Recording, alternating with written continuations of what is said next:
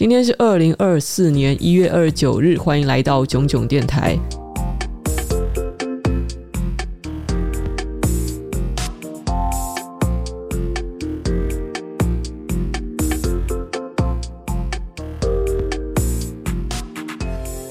这一集的炯炯有声的确是比较晚更新了。我本来当初呢计划是在通常下午三点或是五点多的时候，呃就要上传新的一集。不过大家也知道，就是我在前两天呢、开刚完成了从去年底以来一直进行的一个最大的计划哦，从线上讲座一直到工作坊的进行。呃，现在说说话声音有点哑，董了还犹豫在想要不要呃在这么疲劳的状况下还要录 podcast 哦，声音和精神状态都不是很好，要不要？休息再做这件事情呢？不过我心想，哎呀，上一次已经停更了一集，已经感觉呃对观众不太好意思了。这一集那尽管我们可能会录得短一点，不过还是打起精神来录音吧。虽然我现在身上真的很不舒服啊，各种病痛，我现在耳朵痛、耳道发炎的问题已经很久了，一直没有根治。我嗓子很痛，鼻子有点鼻塞，牙齿不知道是蛀牙还是神经过敏，怎么回事？最近不管喝热水、冷水都痛得不得了啊！然后我前一阵子本来好不容易找了一个这个号称是通灵整骨师的人，那个师傅帮我去整了一下呃我的骨头，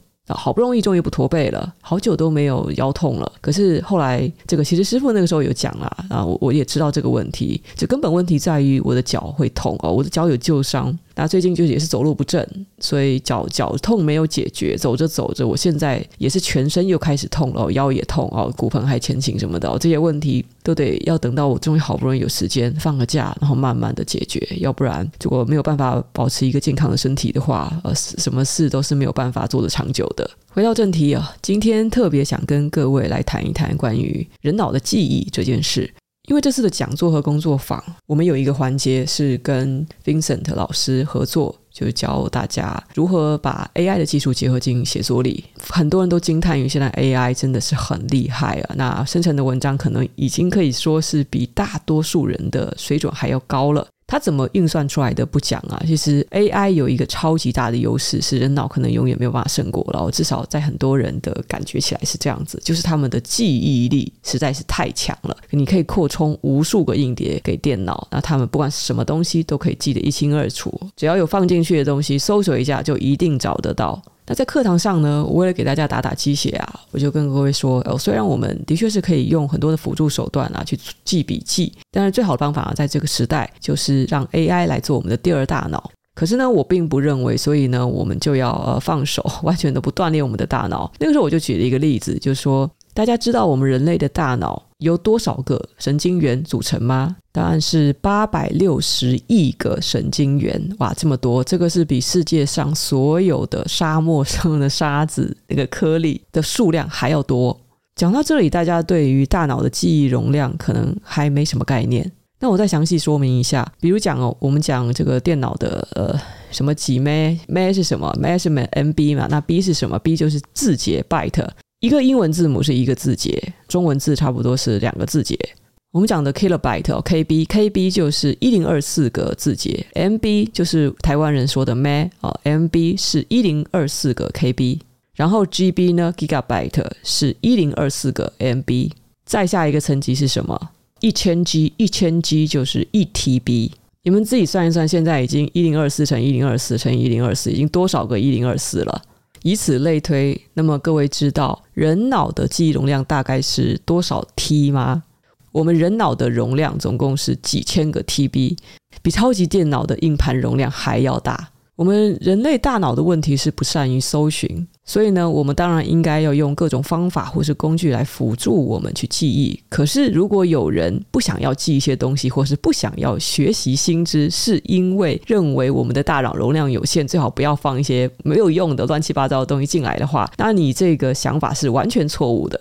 我们的大脑容量根本就不可能不够。你要相信自己的脑袋，不管放多少东西，它至少都一定是有印象的。它是可以记的，所以不用害怕它的容量不够。我一直很想要科普这个知识，因为我我发现哦，真的，嗯，以前好像是福尔摩斯吧，福尔摩斯原著有没有这样讲，我不知道。但是这个改编成英剧后的福尔摩斯，他有一句名言广为流传，但我一直很想吐槽，就是福尔摩斯呢，他虽然是一个聪明绝顶哦，逻辑推理能力非常强的人，但是呢，他居然不知道地球是绕着太阳运行的哦，这是一个天文知识。当别人很惊讶他不知道这个知识的时候，他居然说这个是没有用的知识。那最好不需要让他占用我的大脑容量。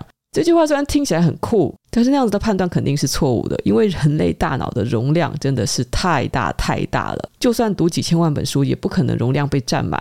那为什么我们有些人的记性好，有些人记性不好呢？哦，我这里不是指这个在念书的时候啊，呃，死记硬背那些知识。比方讲，我的朋友就发现我有个优点，我非常的擅长记忆，像是发生过的事情、说过的话等等哦，我的情节记忆很强。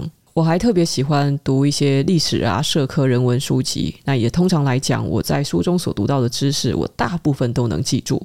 甚至有人好奇地问过我一个问题，说：“你已经读了这么多的书，难道你不怕知识太多，然后就越来越难记吗？”哎，我觉得会问这种问题的人，你们真的不太了解记忆是怎么运作的哦。我在很久以前有介绍过《雪球速读法》这本书，当时我就有讲过了，读书能够快速记住的一种方法，应该是你在短时间内要多读几遍，而不是从头到尾精读一遍。这是为什么呢？这是因为在你的第一印象或是第二印象所能够记下来的，进入了你资料库的东西，能够帮助你接下来在读到第二次、第三次的时候，更轻松地把它给记住。这个方法不只可运用在读同一本书，也当然可以运用在读多本书。只要你多读书呢，你知识就会像雪球一样越滚越大。你只要越学越多，你就会越学越快。因为呢，我们会透过知道的事情来不断地连接不知道的事情。我打个最简单的比方好了，我有一个朋友，他姓王。某一天呢，他跟我介绍他的弟弟。那他弟弟就跟我讲，他叫谁谁谁。好，那你觉得我要怎么记住这个姓王的朋友的弟弟的名字？因为他是他弟弟，所以我肯定也会先想到，那他是姓王，对吧？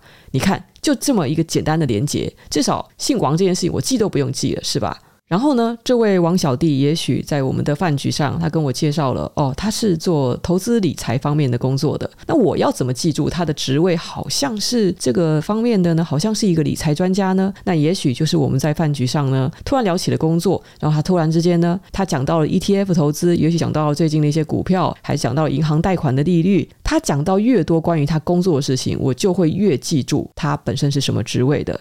这并不是加深印象那么简单，而是因为我们大脑是不断地通过连接已知道的事物，再去学习不知道的事物。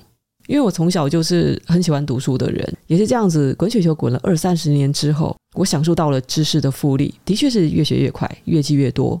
而且呢，就当我在书中读到了关于原来大脑的记忆容量近乎无限的这件事情的时候，我简直欣喜若狂，因为我知道这样子，我又可以放心的学习更多东西。我不怕用不到它，我也不怕忘记。反正呢，最后呢，就会变成什么？它会变成我们的素养。